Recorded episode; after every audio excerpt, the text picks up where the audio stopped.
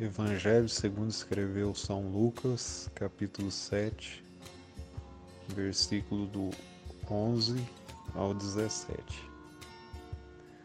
Logo depois, Jesus foi a uma cidade chamada Naim, e com ele iam os seus discípulos e uma grande multidão.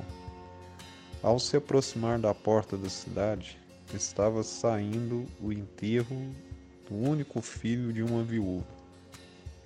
E uma grande multidão da cidade estava com ela. Ao vê-la, o Senhor se compadeceu dela e disse: Não chore. Depois aproximou-se e tocou no caixão. E os que carregavam pararam. Jesus disse: Jovem, eu lhe digo, levanta-te. O jovem sentou-se e começou a conversar, e Jesus o entregou à sua mãe. Todos ficaram cheios de temor e louvaram a Deus. Uma grande festa se levantou entre nós, um grande profeta se levantou entre nós, diziam eles. Deus interveio em favor do seu povo essas notícias sobre Jesus espalhavam-se por toda a Judéia e regiões circunvizinhas. A fama de Jesus se espalha à proporção dos seus milagres e feitos extraordinários. Aos poucos, ele vai dando notícias da sua identidade como Messias e exercendo autoridade sobre as enfermidades, sobre os espíritos malignos e os elementos da natureza. Na cidade de Naim, Jesus apresenta como maior do que a morte. Jesus, na verdade, se compadeceu de uma viúva que perdeu seu único filho. A compaixão é muito próxima da simpatia, da empatia e também da misericórdia, mas tem uma conotação um pouco diferente. Simpático é aquele que sente ao lado de, alegria com quem se alegra e choro com quem está triste. Empatia é a afinidade de sentimentos, algo como sentir a mesma coisa. Compadecer é sentir com, é a capacidade de entrar no sofrimento do outro e ir ao encontro do que sofre. Na verdade, é ir para dentro do sofrimento do outro.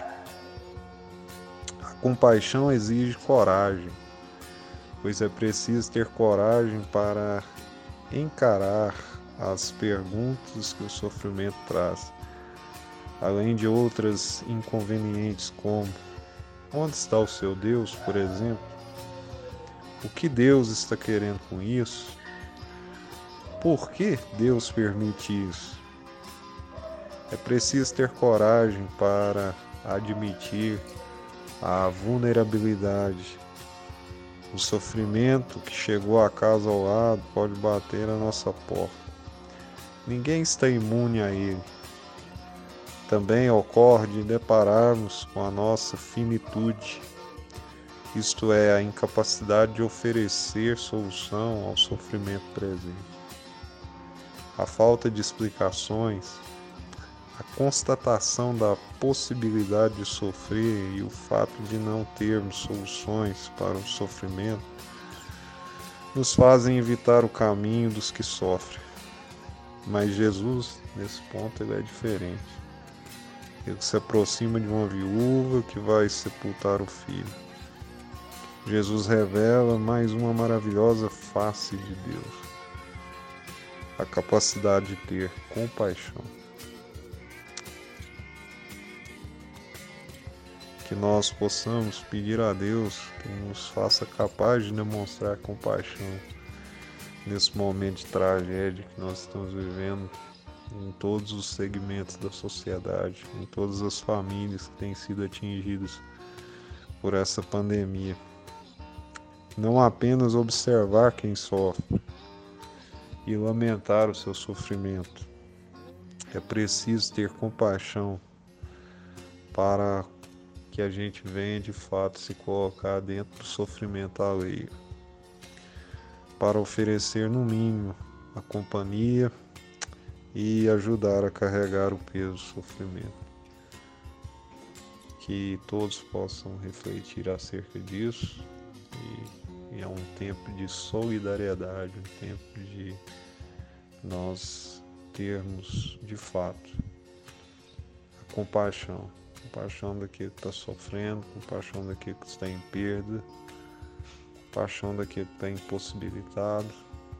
E muitas vezes nós não vamos ter muito o que fazer, muitas lacunas é, no sentido direto, mas podemos oferecer o nosso ombro amigo, as nossas palavras de otimismo, podemos nos solidarizar em oração, para que essas pessoas se sintam mais preenchidas, mais acolhidas, não podendo talvez é, oferecer a nossa companhia, mas oferecer as nossas palavras de ânimo, a nossa palavra de força, o nosso, a nossa esperança de que Deus está nos ouvindo e Deus também está nos atendendo.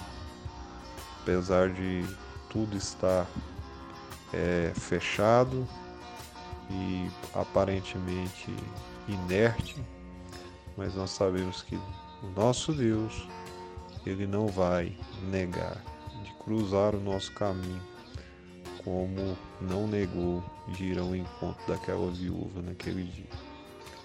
Tenha esperança, tenha fé que a tempestade vai passar e que o nome do Senhor será glorificado.